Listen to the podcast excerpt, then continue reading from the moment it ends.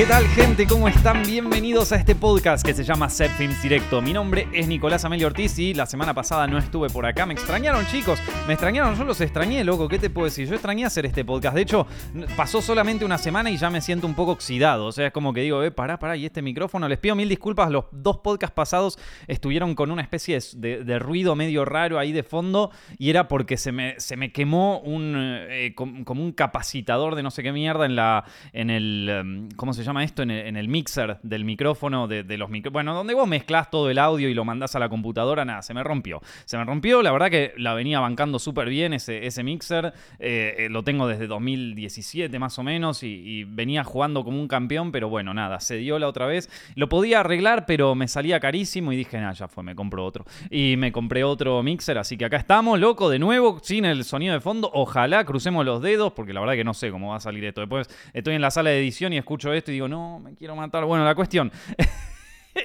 Esto. Em, estuve, estuve ausente la semana pasada porque estuve en el Festival de Cannes. El Festival de Cannes es el festival de cine más prestigioso del mundo, uno de los más importantes. Si no es el más importante de todos, a ver, es uno de los grandes festivales de cine que se hacen en el mundo. Eh, está Cannes, está el Festival de Venecia, eh, podríamos decir que también el Festival de San Sebastián es uno de ellos, o el Festival de Berlín, si se quiere, pero el Festival de Cannes es como el festival de cine, o sea, el festival de cine más gigante de todos, eh, en donde, bueno, justamente la ciudad que es en donde se, en donde se hace es Cannes en Francia y... Eh, además de ser uno de los festivales más importantes, ¿por qué? Porque es en el Festival de Cannes donde muchas veces salen estas películas que después están en los Oscars y vos decís como, ¿y esta peli de dónde salió? Por ejemplo, Parasite, la película que ganó el Oscar en, en 2020 para las de 2019, se estrenó en el Festival de Cannes. Y así un montón de películas, ¿vieron? Entonces, digamos, es un festival importante, pero no solo es un festival importante, sino que también es un mercado de cine muy importante. Es, eh, o sea, al mismo tiempo que se están proyectando las películas y que se están dando los premios y toda esa historia, también se está llevando a cabo un mercado de cine, que todos los años van distribuidoras allá y compran películas y, hacen negocios y, ¿viste? y están todas las productoras grandes y también todas las productoras más chicas y todas las distribuidoras y qué sé yo, por ejemplo, vos sos una distribuidora europea, querés distribuir películas, bueno, las compras en el Festival de Cannes. Es complicadísimo de explicar, sobre todo si, es como que decís, ¿y esto qué me estás hablando? ¿Distribuidora? ¿Qué, qué, es esto? Bueno, nada, no importa. Es un lugar donde se compran y se venden películas y también es un lugar en donde se financia mucho cine. Eh, es un mercado de cine, vamos a decirlo así. Se llama así, Marshall Film. Eh, entonces, nada, yo estuve, estuve allá en el festival más que nada por el tema del mercado, em, porque te, soy honesto, la verdad es que eh, la primera vez que yo fui al Festival de Cannes fui con esta serie que se llamaba Cacería de Festivales en Set Films y, ya que estaba, estuve un tiempo en el mercado y, conseguí un montón de cosas ahí. O sea, de, para, para la carrera. En ese, en ese sentido yo creo que eh, el Festival de Cannes, si vas con un objetivo específico ahí dentro del mercado, es bastante productivo. Pero bueno, la cuestión es que eh, había ido en, aquella vez. Esta vez dije, bueno, voy, vuelvo para el mercado que tengo, aprovecho para juntarme con un par de gente y qué sé yo.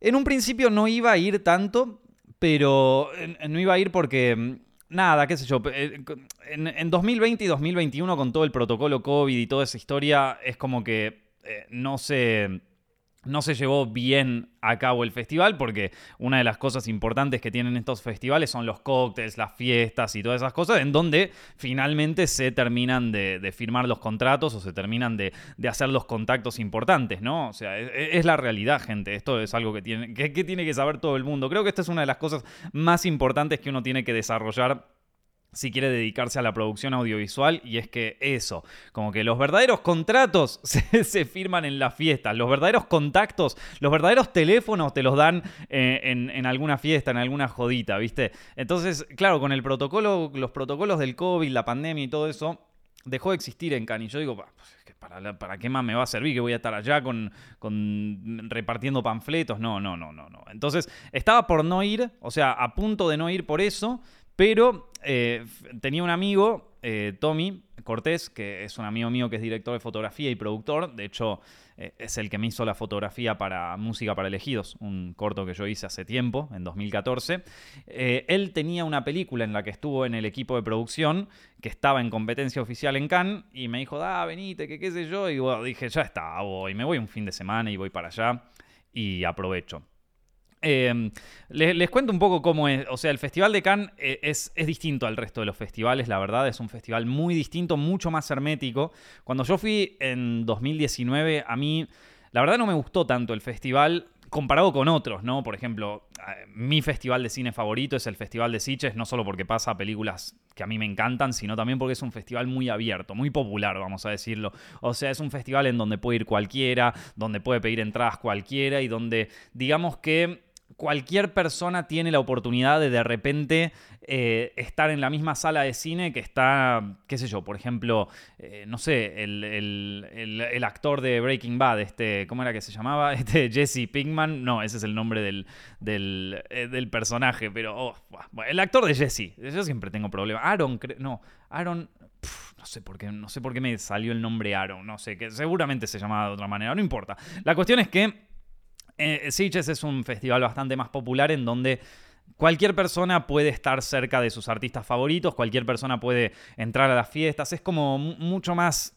accesible de alguna manera. Cannes es todo lo contrario, Cannes es el festival más hermético del mundo, eh, en donde también están las funciones que son, incluso es hermético para aquellos que están acreditados como prensa o como industria, ¿no?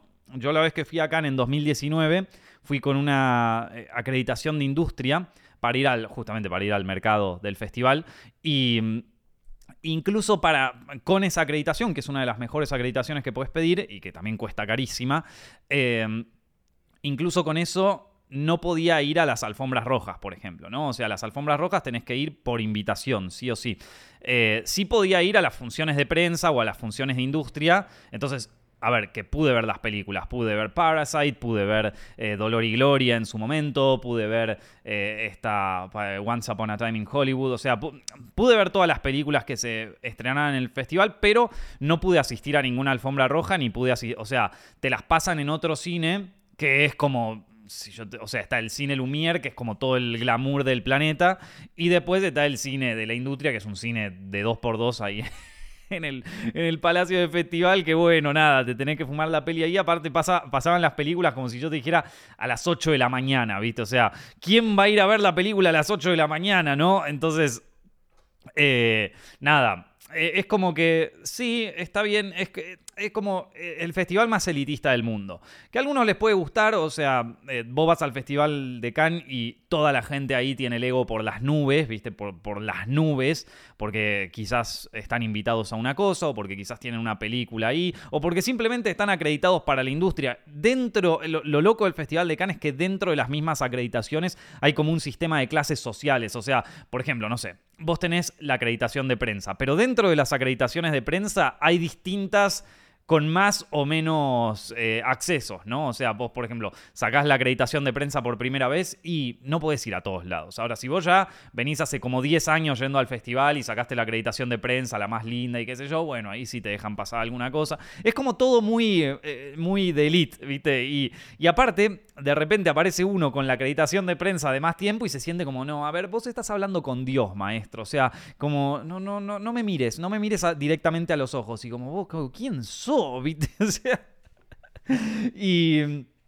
Y nada, es, un poco, es, un poco, da un poco de vergüenza ajena, da un poco de vergüenza ajena el papel que cumple la gente ahí. Y cuando yo fui en 2019, que no conocía todo esto, digamos que me, generó cierto rechazo. A mí mucho eso no, me gusta, eh, no soy muy fan de, del elitismo. Eh, yo sé que a algunas personas les encanta, eh, o sea, yo sé que a mucha gente le, gusta esa, cosa, pero a mí no. Y, la verdad que dentro de todos los festivales de cine, Cannes fue una de las experiencias que a mí menos me, divirtió, la verdad. O sea, como que no la, no la pasé, a ver, no es que la pasé mal, la pasé bien, obviamente sí que, sí que lo recomiendo con un festival como te digo, para, para, ir al mercado, para hacer contactos, para todas esas cosas, en ese sentido es la gloria. En ese sentido yo Eh, lo recomiendo fervientemente para aquellos que, quizás tengan una productora o que estén buscando contactos o que estén buscando financiación. Bueno, ahí algo, si la planificás bien, si te contactás con la gente con meses de anticipación y todo, algo vas a terminar sacando. En ese sentido, está bueno. En ese sentido, vale la pena. Ahora, si vos vas para ver un festival tipo en plan quiero ver acoso y estar en una alfombra roja y vestirme bien, no, olvídate, no te vas, olvídate. Esto no, no, eh, no, no es, como que todo el festival te hace, te hace que te quede bien claro que vos no sos bienvenido ahí, ¿viste? Y...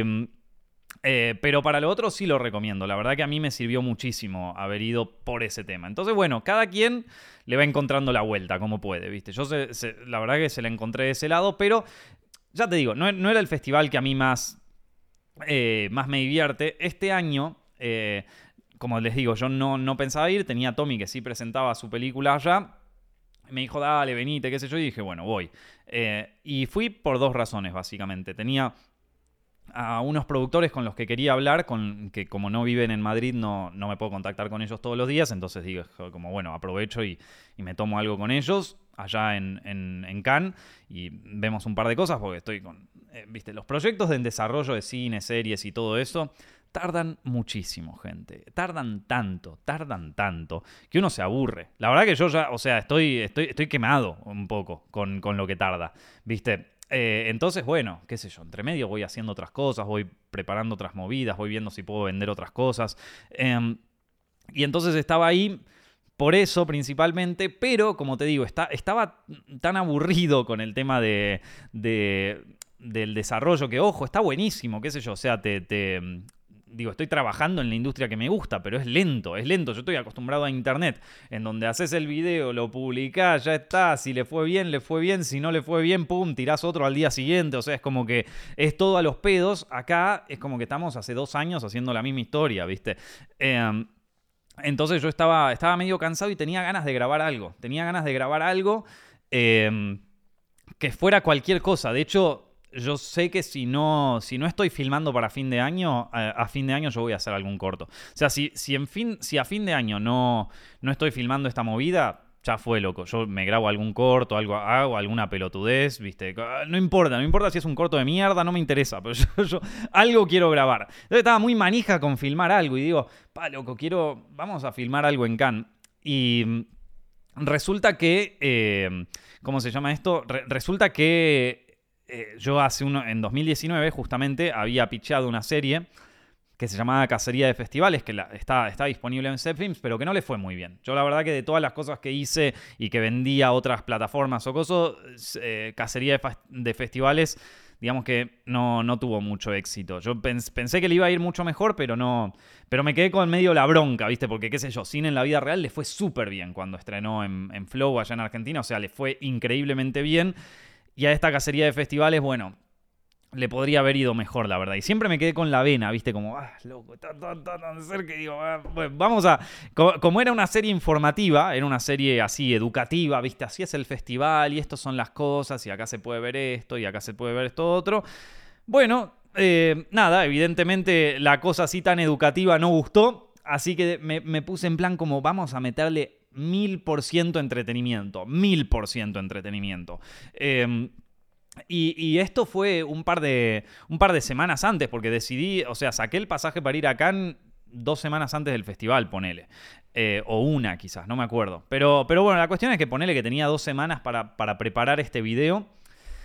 Y, yo lo, pensé, claro, como estaba tan manija con filmar, como les digo, estoy con desarrollo de cine, series, toda esa movida, y es lento y tarda un montón, y yo estoy como, loco, que quiero filmar algo.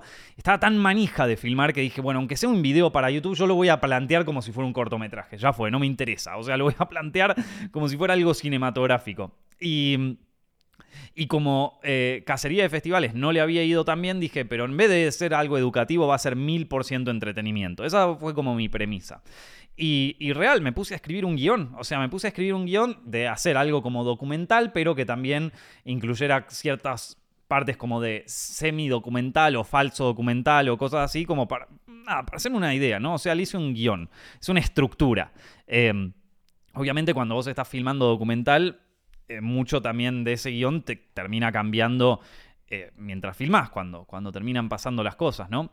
Y bueno, el video lo terminé, de hecho está disponible en YouTube, tuvo 100.000 visitas en un fin de semana, así que gracias gente, la verdad que una fiesta. Yo, eh, eh, para hacer un video nuevo dentro del canal, o sea, cada vez que sacamos un formato nuevo en el canal es como eh, el terror porque es un video que no mira a nadie. Me acuerdo que pasó lo mismo con Hollywood al desnudo y con, y con Historia del Cine, que ahora lo veo un montón, pero cada vez que introduzco un formato nuevo en Films es como que no lo mira nadie, no lo mira ni Dios. Entonces, 100.000 visitas en un fin de semana, la verdad que para un formato nuevo yo lo, aprecio un montón. Obviamente en Selfilms tenemos videos que en un fin de semana hacen 500.000, pero bueno, ya son como o sea, son de, del, nada, son, son videos que ya están como instalados, ¿viste? Hollywood al desnudo, cosas así. Ya la gente los conoce. Pero bueno, eh, nada, el video lo pueden ver, está ahí. Mucha gente me pidió que contara la interna de cómo de cómo fue grabar el video y todo. Y, la verdad que la respuesta fue espectacular. Así que. Y, me pone muy contento que aparte muchos dijeron como que esto tenía más forma de cortometraje que de, que de video para YouTube. Eso me encantó porque, bueno, era, era un poquito la idea. O sea, era un poco lo que yo estaba buscando. Eh, así que, nada, contento con el resultado, contento con que haya gustado tanto. Y, y creo que fue lo mejor del festival. O sea, como que el festival, las reuniones, el mercado, todo eso. qué sé yo, normal. Pero, pero el video estoy súper contento con cómo quedó. O sea, y estoy súper contento con haberlo hecho. Entonces me puse a hacer el, guion como si fuera real, como si fuera un cortometraje. Armé como la estructura. Por ejemplo, no sé, el video arranca diciendo como que eh, me tomé un avión para ir al festival y qué sé yo, todo eso lo había escrito. O sea, estaba, estaba escrito, entonces yo ya sabía que, eh, que, iba a haber una escena en el aeropuerto, por ejemplo. Eh, y y entonces, nada, lo, planteé en serio como un corto, ¿viste? Y em, una vez que terminé de hacer el guion, me puse a hacerlo como director, ¿viste? Me puse a, ver los planos. Bueno, esta escena la voy a grabar en el aeropuerto. Por ejemplo, hay un momento en donde eh, cuento un poco la historia del Festival de Cannes y eh, cuento cómo son o sea, la vida de los actores y todo eso. Eh, y después aparezco yo en el aeropuerto diciendo, esto es, esta es una fiesta espectacular, pero tiene solo una regla, ni vos ni yo estamos invitados. Bueno, eso estaba escrito en el guion. Y yo me, anoté, bueno, esto lo voy a grabar en el aeropuerto para que siga un poco la, la trama, ¿viste? Real, o sea, real me puse en plan director a, hacerlo plano por plano, eh, escena por escena. Y hay un guion de esto, o sea, está, guionado en el, en final draft, o sea, es, así. Eh, que, es muy loco, yo para los videos normalmente, bueno, eh, en principio los escribe Mati ahora, pero, pero es como que los escribimos en un drive, hacemos el voiceover y ya está, ¿viste? Y después el resto va para edición. Pero en este caso dije, vale. Y, mismo para los vlogs que yo hacía en mi canal hace tiempo, nunca tenía un guion. O sea, siempre, lo, siempre bueno, lo que grabo en el día. Creo que es mejor si, si hay un guion. Pero bueno, nada, también toma más tiempo, ¿no? Em, entonces la cuestión es que llegamos ahí al festival y Tommy, un maestro, Tommy que tenía su peli, tenía una peli que, en la que él participó como miembro del equipo de producción y estaba en competencia oficial, así de, de Cannes. De hecho, se ganó el, premio del jurado, creo, o el Grand Prix, no, no, sé, uno de los premios importantes se lo ganó la película ahí de Tommy, así que maestro, genio. Eh, no, no, es película de él, o sea, no es que la dirigió él, pero él participó dentro del equipo de producción, lo cual ya es un montón, gente. Lo cual ya es un montón. Eh, y, y el chabón tenía la peli y toda la historia y se copó con, con hacerme la foto para el coso. El chabón es director de fotografía, o sea, y... y me dijo, dale, te hago la foto acá, te hago la cámara, no hay problema. Y, fuimos a grabar. Y claro, lo primero que queríamos eh, liquidar, o sea, dentro del guion, lo primero que queríamos liquidar era el tema de lo de mendigar entradas. Lo de mendigar entradas surge porque en Cannes se hace eso. O sea, vienen muchos estudiantes de cine que no tienen invitación, que no tienen cosa, que no tienen nada, y se visten todos de traje y de coso para que los dejen entrar en una alfombra roja, ¿no? Y se ponen a mendigar entradas. Eso es como una práctica común que se hace todos los años. ¿Por qué pasa esto? Porque eh, hay muchos productores o muchos, eh, nada, mucha gente dentro del festival que tienen la invitación, pero que por X razón no pueden ir a la función, por, sea por lo que sea, ¿no? Y esto lo que pasa es que si vos no vas a la función del festival, o sea, por ejemplo, si te invitan, si te dan esa invitación para una alfombra roja y no vas, el festival te penaliza. Y es como que después no te invitan nunca más. O durante dos años es como que no te invitan a ningún lado. Entonces es como que ellos tienen que ir sí o sí, pero de repente, no sé, les surge una reunión, les surge algo, o simplemente no quieren ver la película y alguien, a alguien le tienen que dar esa entrada porque si no los van a penalizar. Entonces ahí muchos se van hasta algunos lugares donde están estos tipos mendigando entradas y les regalan entradas. O sea, esto es algo que ocurre y que se los recomiendo porque la mayoría de la gente que se pone a mendigar entradas consigue. Eh, quizás este es un tiempo, pero la conseguís. Eh, entonces con, Tommy eh, la vez que nos vimos la primera vez en 2019, que él también estaba en Cannes y yo estaba haciendo el documental del festival, eh, vimos esta situación de los mendigos del Festival de Cannes y nos cagamos de risa y dijimos, hay que hacer un documental de los mendigos. Bueno, acá yo dije, vamos a, ¿qué, documental? Vamos a mendigar nosotros, porque como les digo, mil por ciento entretenimiento, nada educativo, no vamos a gozo, vamos a meternos mil por ciento en entretenimiento. Estoy con la vena de lo que fue el video anterior, que no hizo las suficientes visitas, que, o sea, esta vez vamos mil por ciento entretenimiento. Y entonces vamos a mendigar nosotros.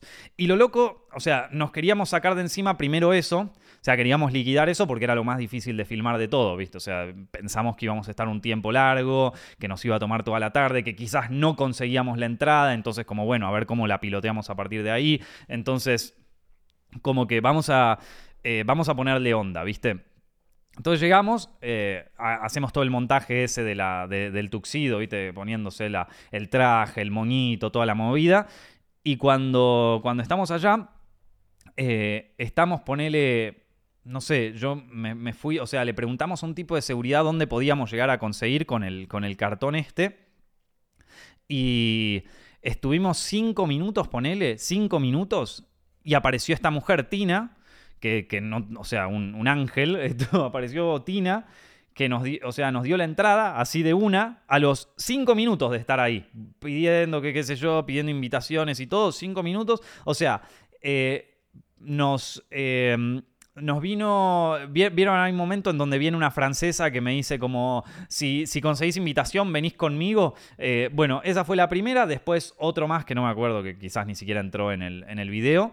Y después, por último, eh, yo estaba preguntándole a unos chicos que están ahí como haciendo una fila de último momento, que, son, son aquellos que están acreditados, pero que no consiguieron entrada para la, alfombra roja. Entonces, es como la último momento. Si llega a haber un asiento libre en, la función, ahí a último momento, se los dan a estos chicos, que aparte ya vienen con la acreditación, pero como yo no venía acreditado esta vez, es como que ni esa fila podía hacer.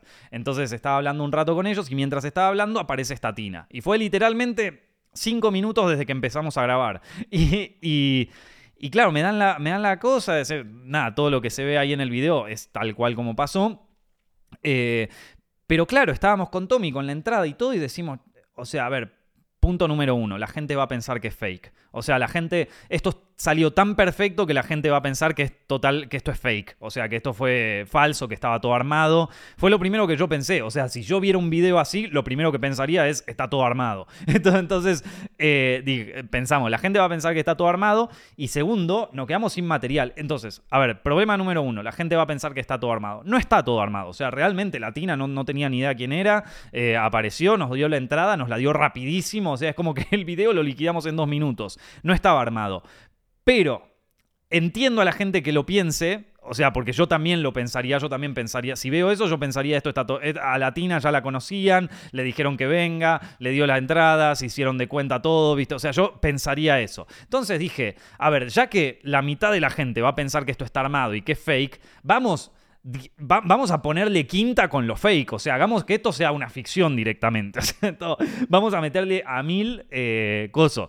Em, entonces, eh, nada, o sea, nos guardamos la entrada y empezamos a mendigar así por cosas a ver si conseguíamos otra. Y nos pusimos a mendigar y, todas las entrevistas que vinieron después, todas las cosas que viste, en un momento estoy pidiéndole a la gente y qué sé yo, todo eso fue después de conseguir la entrada. O sea, ya había conseguido la entrada, pero dije que me quedo sin material, maestro. Esto, y por poco conseguíamos otra. Y yo dije, si llegamos a conseguir otra, se la voy a, se la voy a dar a alguno de los chicos que está mendigando por allá. Pero bueno, no eh, no tuvimos tanta suerte eh, y aparte es como que bueno, nada, digamos que me concentré más, más ahí, no tanto en conseguir la invitación, sino en conseguir material para poder después montar el video y que tengamos mucho, ¿no? O sea, como este video, este video está montado y para miembros de Setfilms voy a hacer un video de, cómo estuvo el montaje, o sea, de cómo lo, lo edité todo eso, porque hay tanto material en ese video, hay tanto, grabamos tantas cosas. Eh, yo quería hacer algo que fuera bien a los pedos, ¿viste? Que fuera como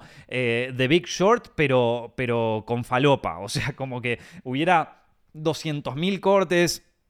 El, promedio de planos en ese, eh, en ese video son de un segundo por. O sea, Sí, el promedio de duración de cada plano es un segundo en ese video. O sea, un segundo lo máximo que duraba cada plano. Y entonces no saben la cantidad de material que filmamos, pero un montón, un montón. O sea, hay muchísimo material ahí. Y. Eh, nada, entonces filmamos eso después y después dijimos, cha, nos vamos a bien a lo ficción y tenía, yo tenía ya anotada una escena que quería hacer de llamando a la gente que yo conocía del Festival de Cannes y quizás haciéndoles entrevistas, viste, de como bueno y qué sé yo, eh, de cómo se entraba al festival. Y, llamé a algunos, o sea, les pedí que me mandaran un audio diciéndome cómo entrar y qué sé yo, pero claro, me mandaron un audio que era larguísimo, era como esto, eh, bueno, mirá, yo te cuento que una vez logré meterme en una, eh, en una de, estas, en una alfombra roja y fue así, fue así, ahora ya me invitan porque estoy en el coso y es como que era, era un audio larguísimo, ¿viste? Y y entonces eh, es como que al final dije, no, o sea, esto no me sirve. O sea, esto no, no. Y, terminé pidiéndole a, gente que me grabara, que me grabara un audio de 5 segundos diciéndome cómo no se puede entrar y cosas. Esa, esa como la parte más ficcionalizada de todo. Después, eh, el tema, del, el tema del, del, apartamento también está bastante ficcionalizado porque, bueno, pusimos, nos pusimos a buscar los lugares más feos que encontráramos y, y lo pusimos más feo a propósito el lugar. Em, sí, después ya muchas cosas están como ahí en el límite de lo que es documental y ficción. O sea, está como justo en la, en la línea gris, ¿viste? Em, porque, por esto que les digo, o sea, porque yo pensé, o sea, cuando nos pasó esto de Tina, yo dije, la gente va a pensar que esto es fake. Entonces, si ya, si ya entrada la gente va a pensar que es fake, vamos a hacerlo así, que da lo mismo como lo filmemos, está todo bien. Em, otra muy buena fue Después, bueno, todo lo que todo lo que fueron diálogos y todo, o sea, las entrevistas son reales, no es que les dije a la gente tipo, che, me tenés que decir esto y esto otro, no, todas las entrevistas con la gente fue lo primero que, surgiera y de hecho surgieron algunos medio turbina, ¿viste? O sea, vino un chabón que lo estaba por meter en el video, pero digo, a ver si este loco después voy al festival y me mata, ¿viste? Pero vino un chabón que, que viene y se me acerca eh, y yo le digo, eh, ¿tenés una invitación? Y me dice, yo no tengo, pero vos, tenés cocaína. Así me lo hizo de entrada. Y eh, en inglés, ¿no? Obviamente. ¿Do you have cocaine? ¿Viste? Así. yo como, em, no, maestro. Eh, pero, pero bueno, qué sé yo. Y, yo digo, bueno, quizás para el video podemos ensalzar la cosa y entonces le digo como, no, no, no, pero vos, vos me podés conseguir porque estoy buscando, o sea, como así. Y el chabón me empieza a tirar una, no, porque está toda la policía acá y cosas, y yo digo, uh, boludo. Y se puso re turbia la cosa.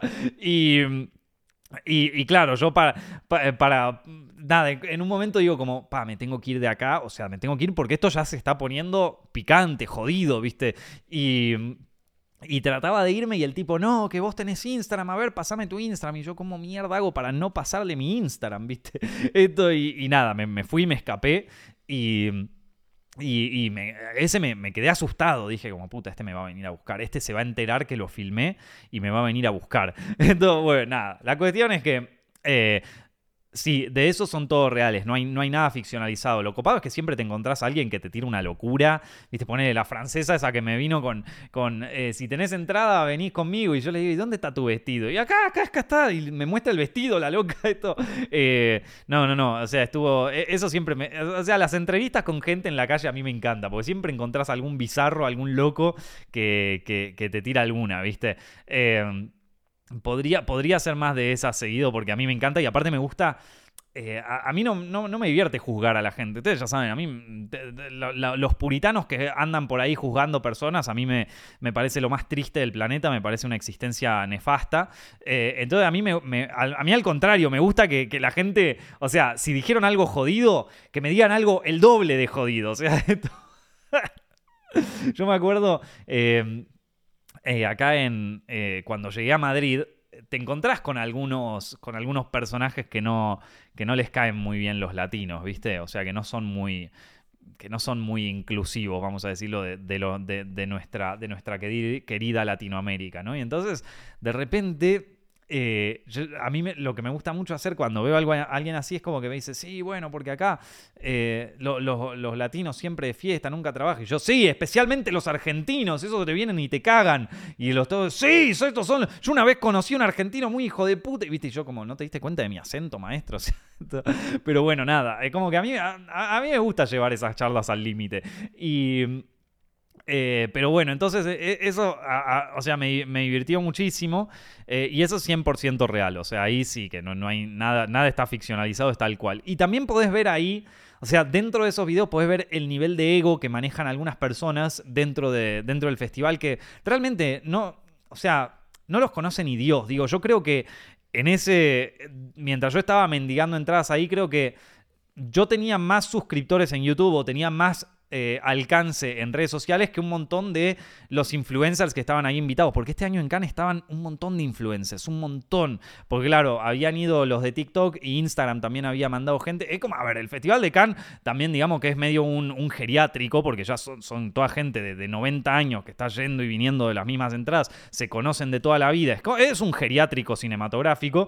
Eh, entonces nada, le están tratando de dar juventud como puedan y este año invitaron un montón de TikTokers, ¿viste? Y también de, de Instagramers y qué sé yo, y estaba lleno de influencers, ¿viste? Y y vos lo ves ahí en las entrevistas como el, nivel de ego que se maneja, o incluso dentro del mismo mercado, como que viene alguien y te dice, no, no, que ahora estoy con 20 reuniones y no puedo. ¿Qué, qué 20 reuniones, amigo? ¿Qué, ¿A qué venís? ¿Viste? O sea, el, o sea, el distribuidor posta de cosas no está ahí en el mercado dando vueltas y cosas. Está en el hotel teniendo... Entonces no me vengas a decir que tú... O sea, estamos jodiendo, ¿viste?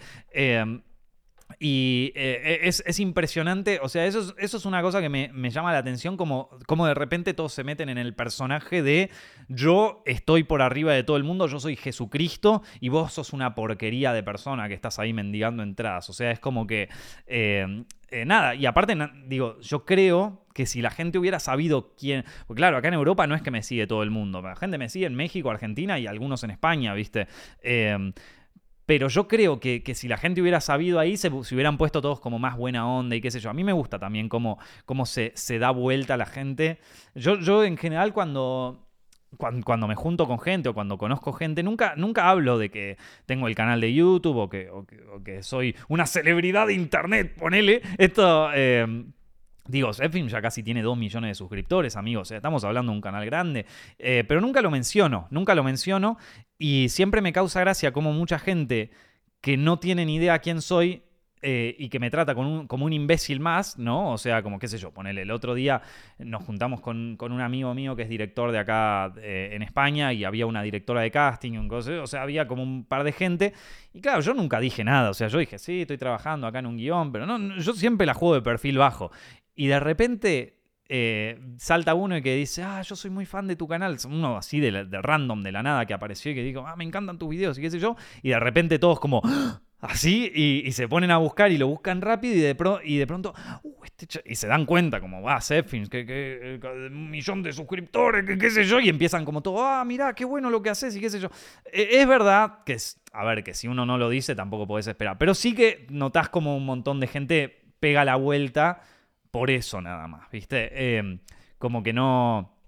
Pero también, a ver, qué sé yo, te estás juntando con gente, tampoco hay un interés genuino si vos no decís nada, ¿viste? O sea, como que, ¿y de qué vas a hablar? Sino, bueno, yo la verdad que hago esto. Entonces, eh, pero bueno, igual a mí es otra cosa que me divierte. Me gusta ver cómo la gente se va al carajo con, su, con, sus eh, declaraciones y también me gusta cómo la gente de repente pega la vuelta eh, cuando, cuando se trata de de influencia en redes sociales. O sea, cuando de repente vos pasás de ser un gil, como yo, a de repente, ah, pero este es influencer y, de, es como, ¡pum! Se da vuelta la tortilla muy fuerte. Pero bueno, nada, son cosas de la gente, ¿viste? ¿Qué se le va a hacer? Yo probablemente también haya sido culpable de eso alguna vez. Eh, sobre todo cuando estaba en modo full mercenario de YouTube, allá en aquel momento es como que me interesaba más ser amigo de influencer, pero hoy por hoy, la verdad que no, no, no me interesa. Esto, así que no, no, no es algo que, como te digo, no es algo que voy a juzgar, pero sí es algo que llama, que llama poderosamente la atención y que muchas veces me da gracia. Lo que sí, el, eh, el ego que se manejaba en esas cosas, bueno, se puede ver en las entrevistas. Digo, vos pasás, hola, ¿cómo estás? No, no, no, no, ahora no, ahora no. Como, dale, amigo. Eh, unos copados, unos coreanos que vinieron a entrevistarme ahí, unos genios de la vida. Les pedí que me pasaran el material, pero no me lo pasaron. Unos genios, eh, me preguntaron, aparte que a mí me encanta el cine coreano, entonces yo estaba en modo fanboy ahí y los pibes felices de la vida. o sea, yo les mostré un pedacito nomás en el video, pero la gente, eh, los coreanos estaban on fire, o sea, estaban felices de la vida. Y, me pregunta, y, te gusta el cine coreano? Y yo, que me gusta, me encanta. Y yo te los pibes como, sí. Y le empecé a hablar de, pelis coreanas, de, las que más me gustaban, de esto. No, que bueno, que ahora viene Park Chan-wook con una película. A mí me gusta mucho su trilogía de la venganza y los pibes que les brillaban los ojos. Este les encanta nuestro cine. Es como, es, cuando, es como cuando vos sos argentino. Eh, bueno, no sé, a mí me pasa que de repente somos, eh, eh, de repente un, un, un X famoso de otro país dice no, que a mí hay una película argentina que me gusta mucho, qué sé yo, Nueve Reinas y nosotros, ¡Eh, vamos, cine argentino. Después estamos, de, o sea, en ese momento decimos, ¡Eh, la industria nacional, aguanta el cine argentino. Un día después, o sea, al día que nos olvidamos de eso, desfinancien el cine argentino, solo hacemos mierda. Pero bueno, es así, gente, ¿qué le vamos a hacer? Somos medio una cagada la gente. Somos un poquito hipócritas. Eh, todos, eh, o sea, todos, ¿no? No, no, no me quito de ahí, eh, yo también me incluyo. A veces digo cada pelotudez. Pero bueno, nada, después otra, otra cosa graciosa eh, que me había olvidado. Ah, bueno, Muchos me preguntaron cómo son las fiestas ahí en el coso. Mira, las fiestas, o sea, a mí me han invitado a varias ahí en el, en el Festival de Cannes. si hay algo que a mí me. Si, si, hay algo que para mí es importante en cualquier festival, como dije al principio, es eh, ir a las fiestas. O sea, para mí las fiestas es el lugar donde se firman los contratos, es el lugar donde haces a, las verdaderas, a las verdaderas em, personas que terminan siendo tus contactos. O sea, para mí en un festival de cine, un lugar que no te puedes perder, son las fiestas, los cócteles, todas esas cosas. O sea, tenés que ir, es lo, es lo más importante de todos. Es el único lugar en donde la gente es como que está más chill, más tranqui, baja la guardia. Vos también estás como más chill, no estás como en modo, hola, ¿qué tal? Soy un productor y me gustaría presentarte este proyecto. No, estás como, ¿qué hace, maestro? ¿Todo bien? Che, nos tomamos una copa de... O sea, entonces es como que todo está mucho más tranquilo y de alguna manera es como que es más fácil... Eh, entablar una conversación normal, ¿viste? O sea, yo eso es una de las cosas que le recomiendo si vos sos productor de cine o sos eh, un director independiente o recién estás empezando tu carrera, yo te digo, maestro, em, fiestas, fiestas, en cualquier festival de cine, incluso en Argentina. En Argentina se hace todos los años a fin de año Ventana Sur, que es donde vienen un montón de, de distribuidoras de todo el mundo, y ahí la posta, o sea, Ventana Sur es una cosa, y vos podés ir a las reuniones y todo, y está buenísimo, pero después las fiestas son las fiestas, maestro. Ahí, ahí es la posta. Eh, entonces, nada, a mí me habían invitado a un par de fiestas. En esta, nada, tengo un amigo distribuidor que me invitó, que me invitó a una. Eh, y, ahí, ahí, es donde están las fotos de, la mujer esta con, con, las antorchas. Siempre estas fiestas son un poco eh, grandilocuentes, medio bizarras, ¿viste? no, no, no es nunca, la verdad que nunca me invitaron a una fiesta de estas Illuminati tipo eh, ojos bien cerrados. Yo sé que, existen, o sea, yo sé que existen y, estoy seguro de que alguna de ellas, eh, o sea, no... Sé, que existen a nivel de tipo en plan como fiestas raras. O sea, fiestas raras que terminan en orgías, que terminan en movidas. O sea, eso sé que existe porque sé que se hace. Eh, no, no ya después están las teorías conspirativas de, bueno, y ahí matan bebés y qué sé yo. Bueno, eso ya no sé, maestro. Eso ya ahí me parece un poco descabellado. Seguramente en algún lugar se hagan, o sea, estoy seguro, pero no creo que sea como algo común. Como, che, maestro, el jueves, fiestita de matar bebés, ahí ya trajiste al bebito. Sí, lo tengo yo. o sea, tenés que... invitación para la fiesta, a veces ves la invitación para la fiesta, ritual canibalístico, traer un bebé, Esto como para la entrada, sí o sí, o sea, no solamente tenés que ser miembro de la elite, sino que te tenés que traer sí o sí un bebé. Esto... No, la verdad que esas no creo que, o sea, estoy seguro de que alguna de esas fiestas debe existir. O sea, seguro. Pero, eh, Primero, no creo que se hagan todos los días. O sea, me parece que debe ser algo que se hace una vez al año, con gente totalmente nefasta, tipo los, millonarios estos del juego del calamar, o, los millonarios estos de, ojos bien cerrados. Me parece que debe ser algo así.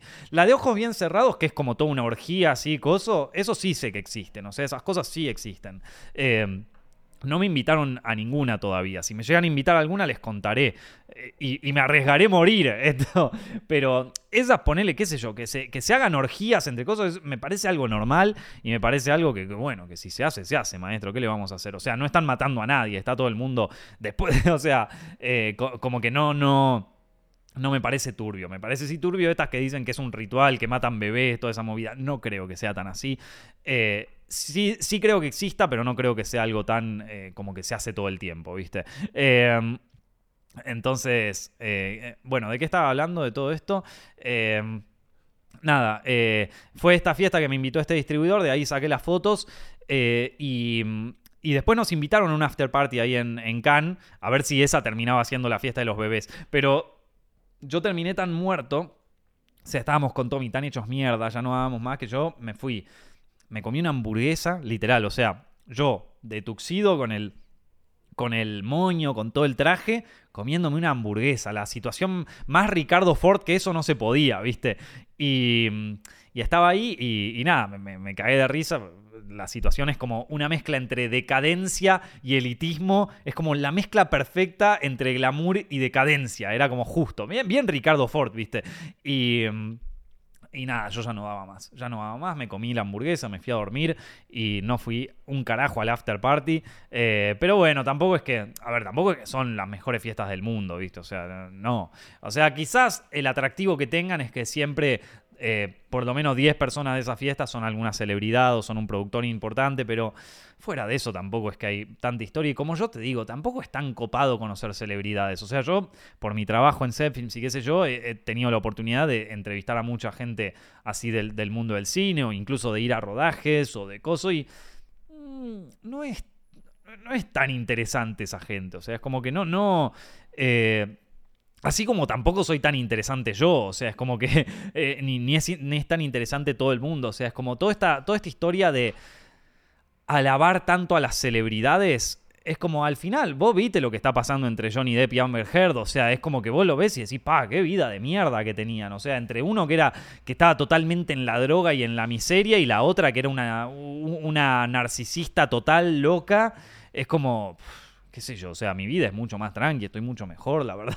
Esto, está bien, no tendré toda la guita que tienen estos muchachos ni toda la fama, pero, pero de ahí a alabar a esta gente, a tenerlos como dioses, que mucha gente los tiene como dioses, o sea, yo e, en el video este del Festival de Cannes, mucha gente me dice, es mi sueño ir a una alfombra roja y ver a, estos artistas que vos viste, y como mi sueño eh, estar en... Es una mierda, o sea, no, no es tan divertido. Yo si pudiera no iría. Esto, la verdad que toda la, toda la historia de la alfombra roja, las fotos, todo eso me parece una ridiculez tan grande y tan anticuada. Pero bueno, entiendo que hay gente que, que es su sueño es su sueño eh, que le saquen una foto y que atrás estuviera Brad Pitt, ponele. O sea, sí, es una linda anécdota, es una anécdota graciosa, pero tampoco es un sueño, ¿viste? No sé, me parece que todo esto de glorificar tanto a las celebridades, de tenerlas como dioses, realmente hay gente que las tiene de dioses, loco. Eh, no, no me parece sano y me parece que también contribuye después a que cuando ocurre algo como lo de Johnny Depp, la gente es como que se le murió el dios, ¿viste? El otro día me había contado una amiga que Ariana Grande...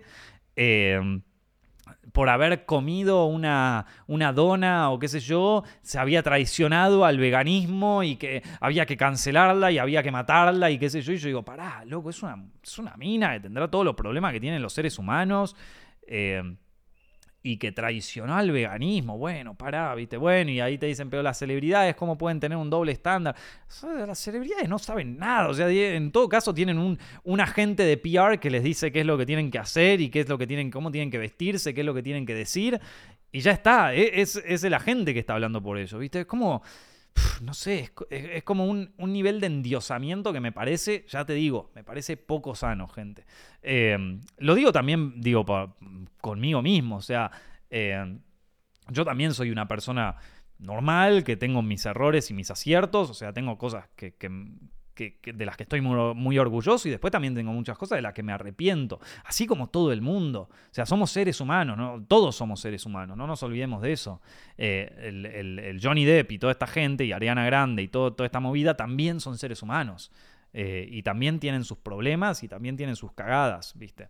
Em, pero bueno, eh, así que más o menos así fue un poco la, la experiencia en el, en el Festival de Cannes. Uno, un festival que sirve mucho si vas por temas de negocios. En ese sentido, tengo que decir que, a ver, es un festival caro. Todo en Cannes sale caro. O sea, todo. Todo sale carísimo.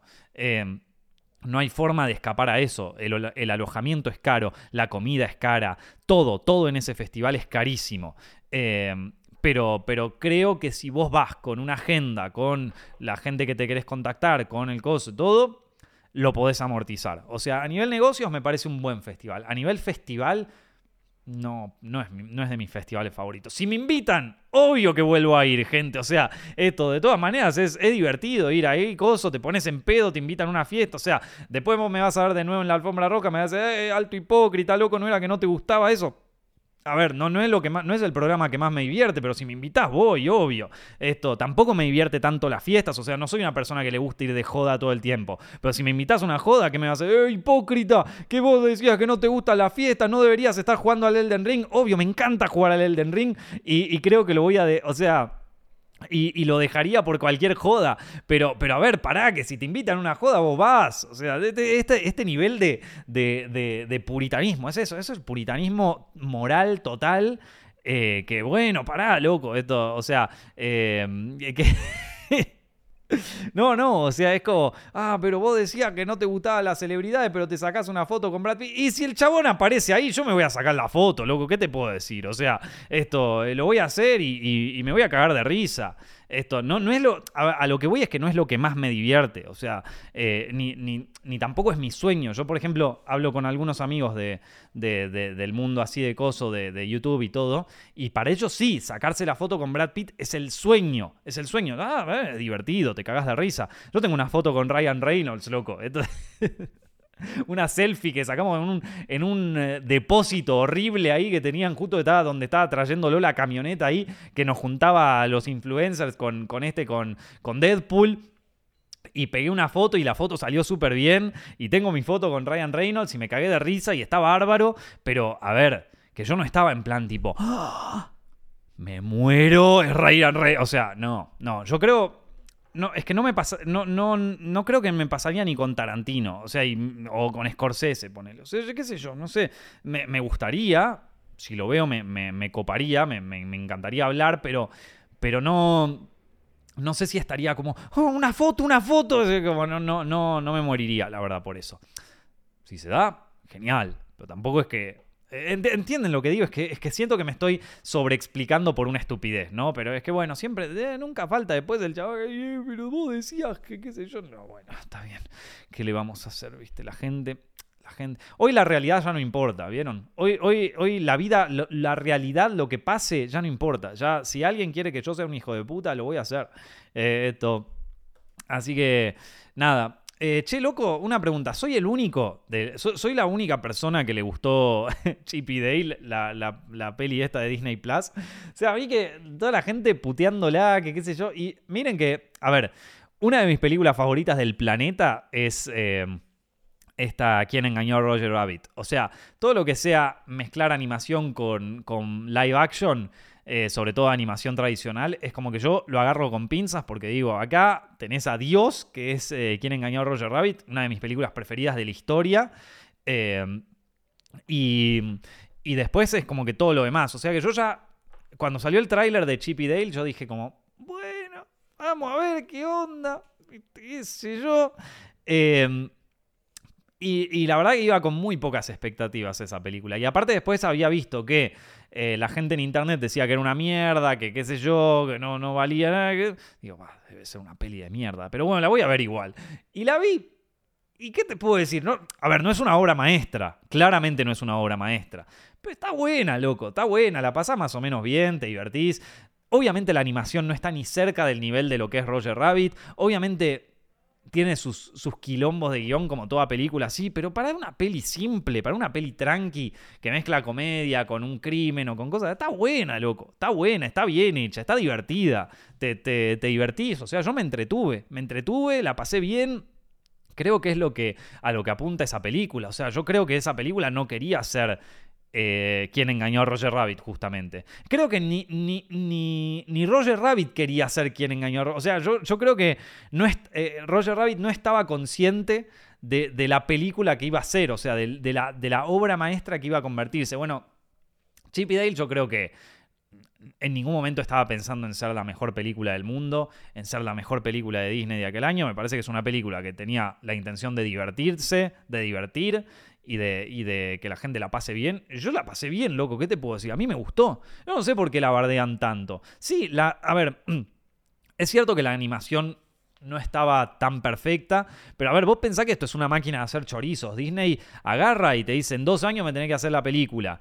Y loco, en dos años no te alcanza el tiempo para hacer toda la animación perfecta y todo, todo bien, ¿viste? Hicieron lo que se podía. Eh, que a ver, que, no con esto voy a, voy a justificar la mediocridad en, la las, películas, pero yo no creo que esta película apuntara a ser una obra maestra de la animación. No creo que estos tipos dijeron, no, queremos ser la próxima Roger Rabbit. O sea, queremos superar a quien engañó a Roger Rabbit. Queremos plantear una idea de animación superadora. No, no creo. O sea, yo creo que querían incorporar la, animación para hacerlo divertido. Y dentro de todo está bastante bien, ¿viste? ¿Qué sé yo? Eh, no sé. No, no, entiendo por qué tanto hate a la, a la peli. Sí entiendo que muchos están hartos de la autorreferencialidad y de que todos los chistes en la película son como referencias a otras películas pero tampoco es que, digo, hay películas en donde, qué sé yo, por ejemplo, eh, Ready Player One, que también es una peli que a mí me gustó. Pero Ready Player One es como un festival de referencias sin ningún sentido. Acá por lo menos algunas referencias tenían sentido.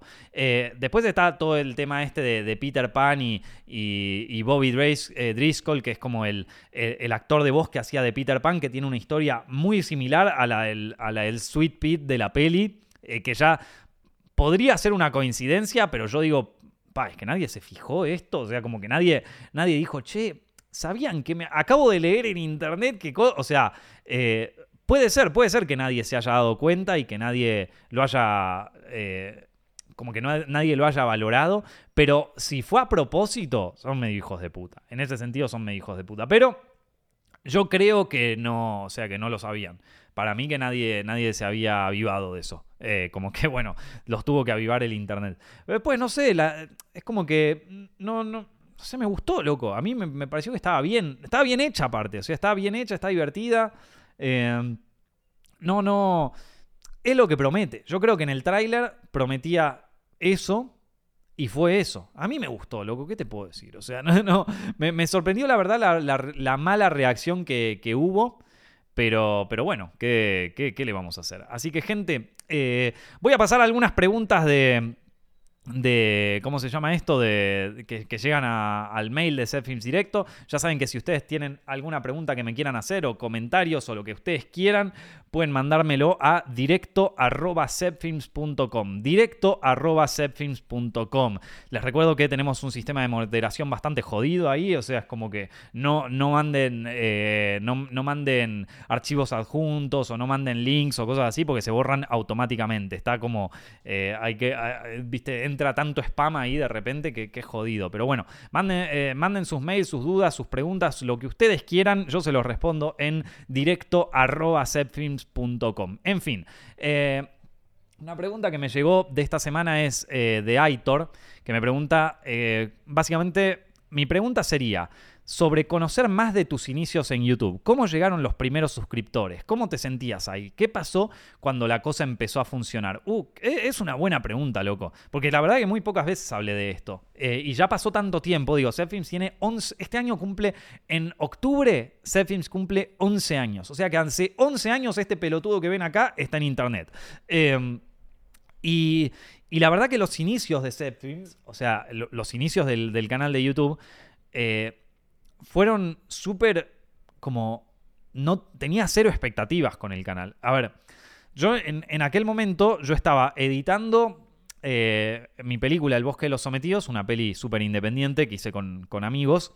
Eh, estaba editando esa película y al mismo tiempo estaba trabajando en eh, un canal de televisión en Argentina como editor. entonces estaba, estaba en eso. Y y justo me habían, me habían dado un trabajo dentro de la empresa de eh, capacitar, o sea, de hacerle las capacitaciones a los editores que entraban, ¿viste? O sea, entraban nuevos editores al, al canal y eh, yo tenía que hacerles la capacitación, o sea, tendría, tenía que enseñarles, bueno, acá este, este es, eh, así es como importamos los archivos acá, así es como los mandamos, esta es la forma que lo exportamos, con estos programas trabajamos, el programa funciona así, o sea, me dieron ese trabajo de hacer las capacitaciones y yo la verdad que la pasé muy bien enseñándole a los nuevos editores que entraban y además es como que me di cuenta de que tenía ciertas habilidades didácticas que yo nunca las había puesto en práctica. Entonces dijo, bueno, ¿sabes qué? La verdad que eh, siendo que yo aprendí a editar viendo videos en internet, pero que estaban en inglés, digo, voy a eh, sacar la barrera del idioma, porque entiendo que mucha gente no puede, no puede aprender a editar porque no sabía inglés en aquel momento.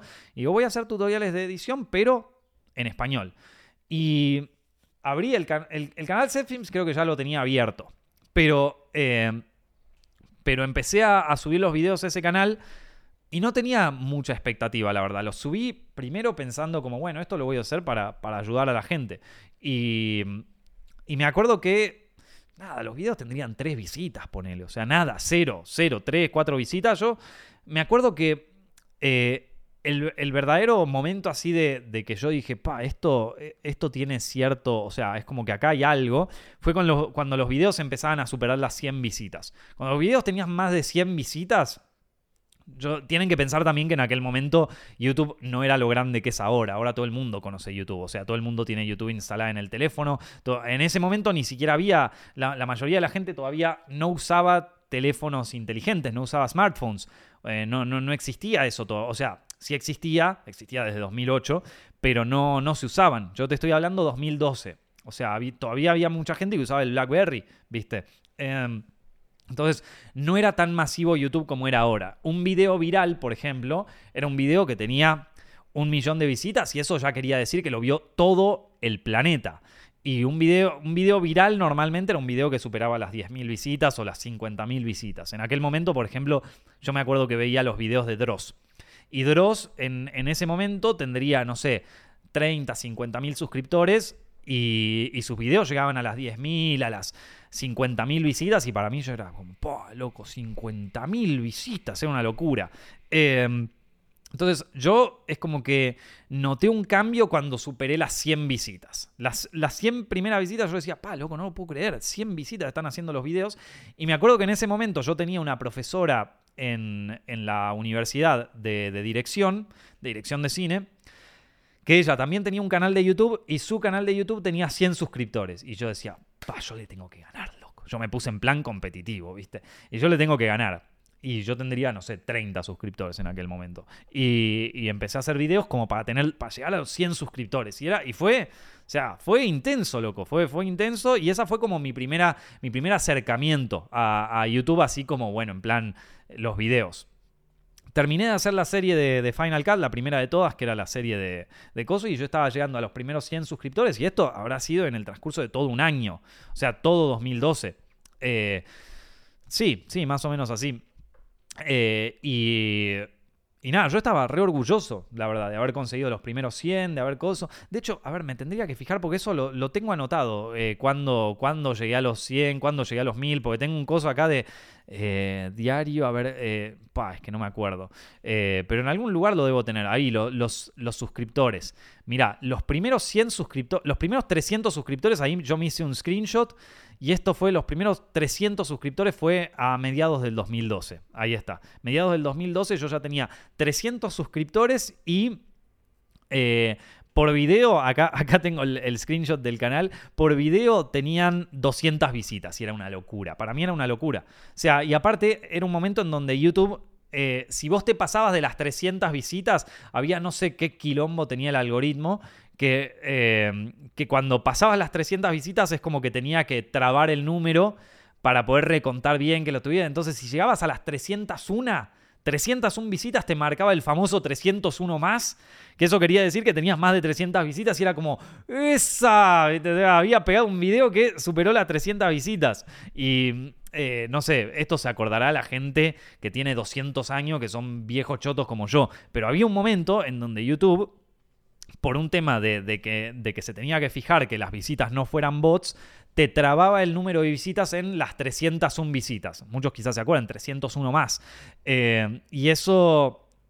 Y, eso quería decir que tu video la estaba pegando, porque quiere decir que YouTube tenía que parar las visitas, decir, a ver, todo esto, ¿son bots o son visitas reales? Y nada, te quedaba, ponele, un día y medio con 301 más y vos decías como, sí, loco, después, después te, veía el video y decía 302, ¿viste? Pero, pero bueno, ya era o sea, ya era un gran logro en aquel momento, ya era un gran logro.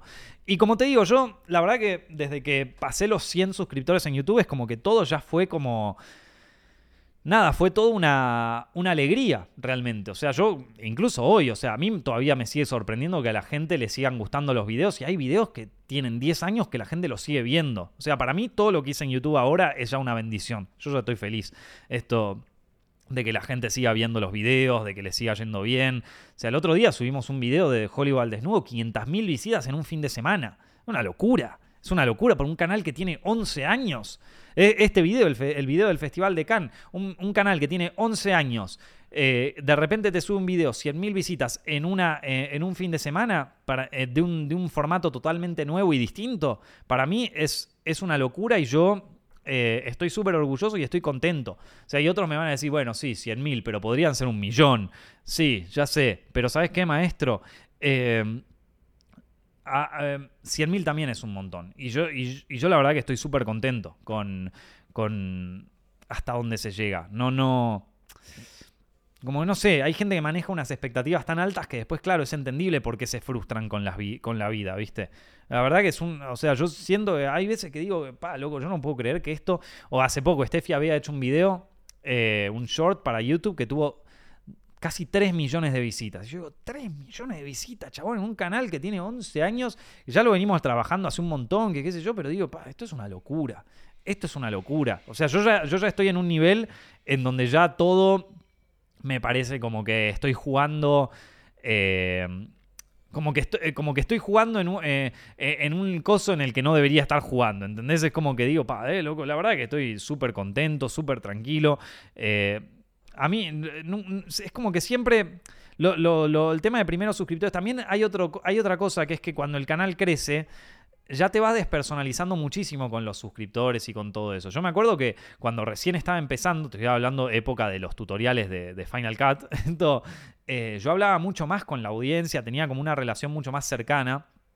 Ahora es mucha gente, ¿viste? O sea, 100.000 visitas de repente es mucha gente. Es muy difícil de seguir el rastro y te llegan 200.000 mensajes y 200.000 cosas y eh, cuesta, cuesta más. Eh, yo creo que los primeros años de, o sea, cuando empezás un canal de YouTube son es quizás la parte más, más linda, porque es el momento en donde más activo estás, donde más eh, le prestas atención a la audiencia, donde más, donde más podés chequear quiénes te siguen, o sea, hasta te podés conocer. Yo me acuerdo de una, una historia muy linda que tenía dos suscriptores que esto fue también, recién em, estaba empezando, tendría 1200 suscriptores, ponele por ahí, y tenía dos suscriptores de, Capital, de Buenos Aires, que se habían conocido a través de Zepfilms, ¿viste? Y que se pusieron de novios. O sea, un chico, una chica que se conocieron por los videos de Zepfilms, se pusieron de novios.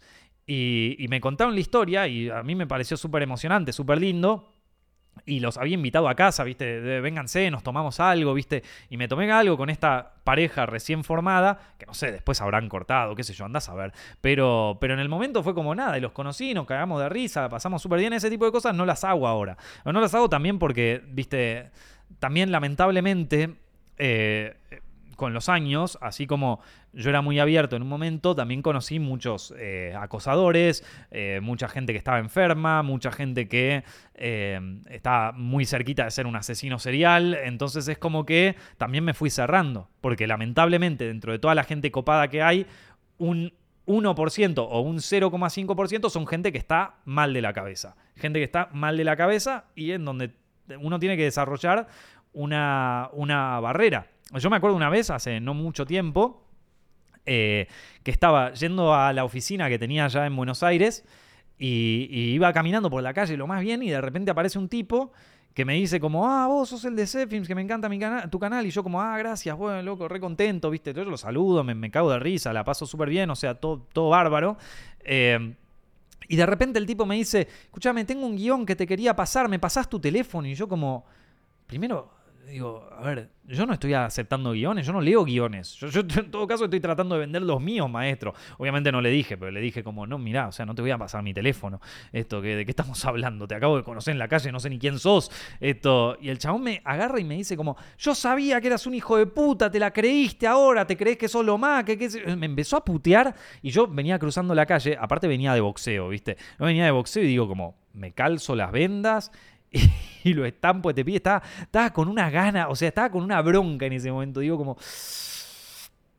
Como, y claro, ese tipo estaba mal de la cabeza. O sea, ¿qué, persona normal piensa que eh, así de la nada conoces un tipo por la calle y le, y le puedes pedir el número de teléfono. Nadie, nadie. el, loco este de las ballenas de los simuladores. ¿Vieron este? ¿Se acuerdan del capítulo de los simuladores? De ese acosador que aparecía, que tenía un violinista, que, después lo, lo mandan a, estudiar a las ballenas. Este, ¿Cómo era? Pasternak. Ahí está. O sea, solo Pasternak. Son e, este personaje era un Pasternak, ¿viste? Que yo digo, pa, loco, tremendo enfermo. Y, eh, y me había reputeado aparte, pero reputeado. Era como el, chabón este que, que le escribe a las minas, ay, qué linda que sos, que qué sé yo, mi amor, te amo, sos hermosa. Ay, ¿por qué no me contestás mi vida? ¿Por qué no contestás? Dale, contestá. ¡Contestá, puta la concha!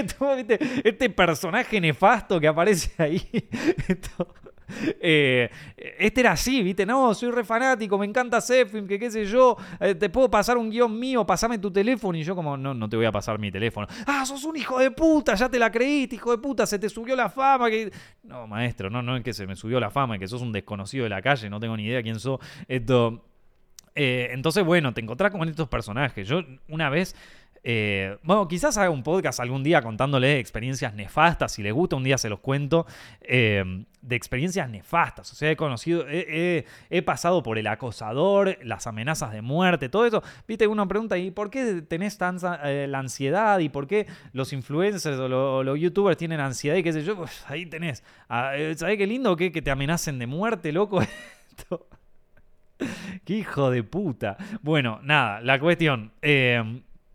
Entonces, nada, uno, uno, desarrolla como una piel más dura ahí, ¿viste? Lamentablemente tiene que ser así, pero cuando recién estás empezando, todo eso no, no existe, porque todavía sos un pibe normal, le chupas un huevo a todos, entonces como que toda la gente que vos vas conociendo ahí, salvo que tengas la mala suerte de conocer un enfermo dentro de tus primeros suscriptores, eh, en general es como positivo siempre, ¿viste? Y ojo, no con esto quiero decir que, que, todo, o sea, como que venga alguien a saludarme y yo digo, no, salí de acá, coso. No, la realidad es que la mayoría de la gente con la, la inmensa mayoría de la gente con la que me cruzo por la calle o por eventos o todo, son unos copados, o sea, la verdad que me caen súper bien. De hecho, en Cannes conocí gente que era eh, seguidor de Zepfilms que me, encontró ahí en la calle y todo, y nos saludamos y presentaban una, una peli o un cortometraje en Cannes, y yo no lo podía creer, son unos grosos, ¿viste? O sea, eh, he conocido mucha gente, de hecho, eh, hay mucha gente, hay, hay algunos que,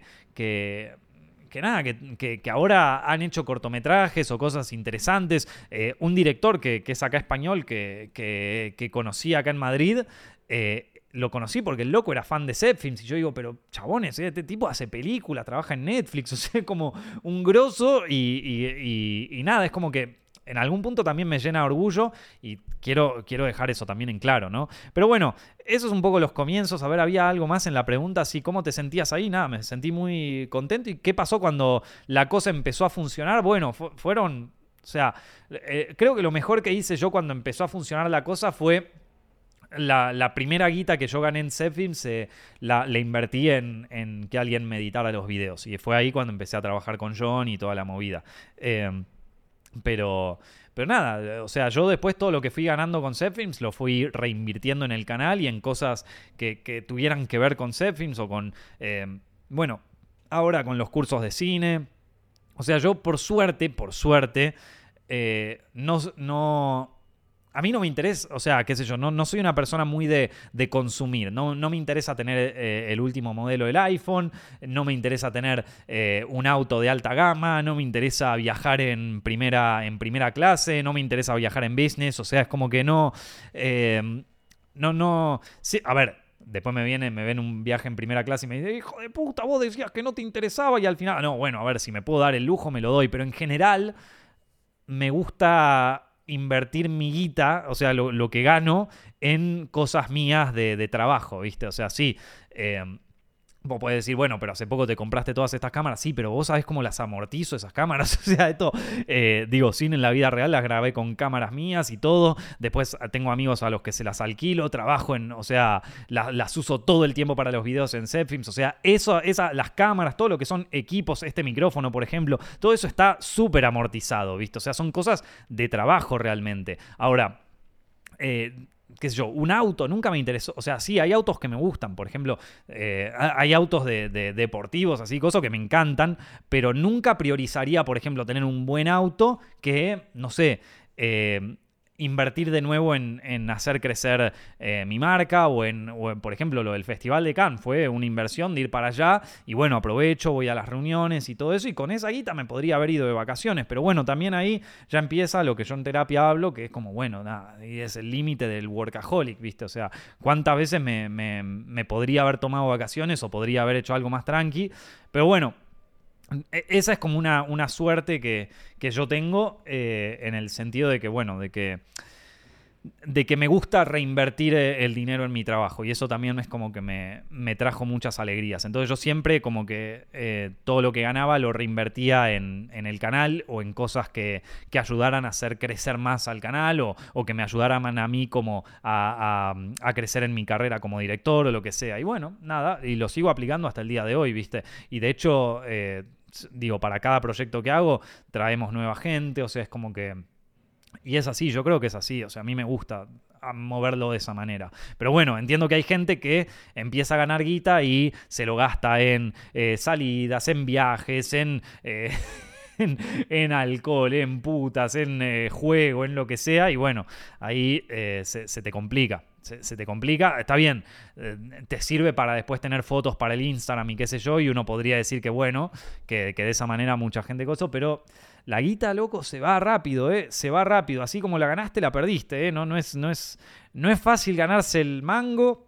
Todos ustedes eso lo deben saber, si trabajan en cosas, saben que no es fácil ganarse la guita y todo aquel que alguna vez haya ganado un aguinaldo o que le hayan pagado más que su sueldo normal o que de golpe le haya sobrado algo de guita a fin de mes, todos ustedes saben que es muy fácil perder esa guita. O sea, que es muy fácil gastársela. Em, entonces, eh, es lo mismo con todo, ¿viste? Hay que tener cuidado con esas cosas. Pero bueno, nada, em, empezó a funcionar ahí y yo lo primero que hice fue contratar a un editor. Y hasta ahora sigue siendo mi editor preferido, John. Yo lo quiero un montón y tengo unas ganas de que o él se venga acá o que podamos hacer más cosas, pero bueno, nada, de eso ya dependerá de, dependerá de, la vida de cada uno. Pero bueno, chicos, eh, me quedé con ganas de. tenía un par de preguntas acá que estaban muy buenas, pero las voy a hacer en otro, en otro directo. Espero que lo hayan pasado súper bien, gente. Ya saben que pueden encontrar este podcast en Spotify, en YouTube, en donde ustedes quieran. Les mando un abrazo muy, muy grande a todos y que la pasen increíble esta semana. mucha suerte. Chao.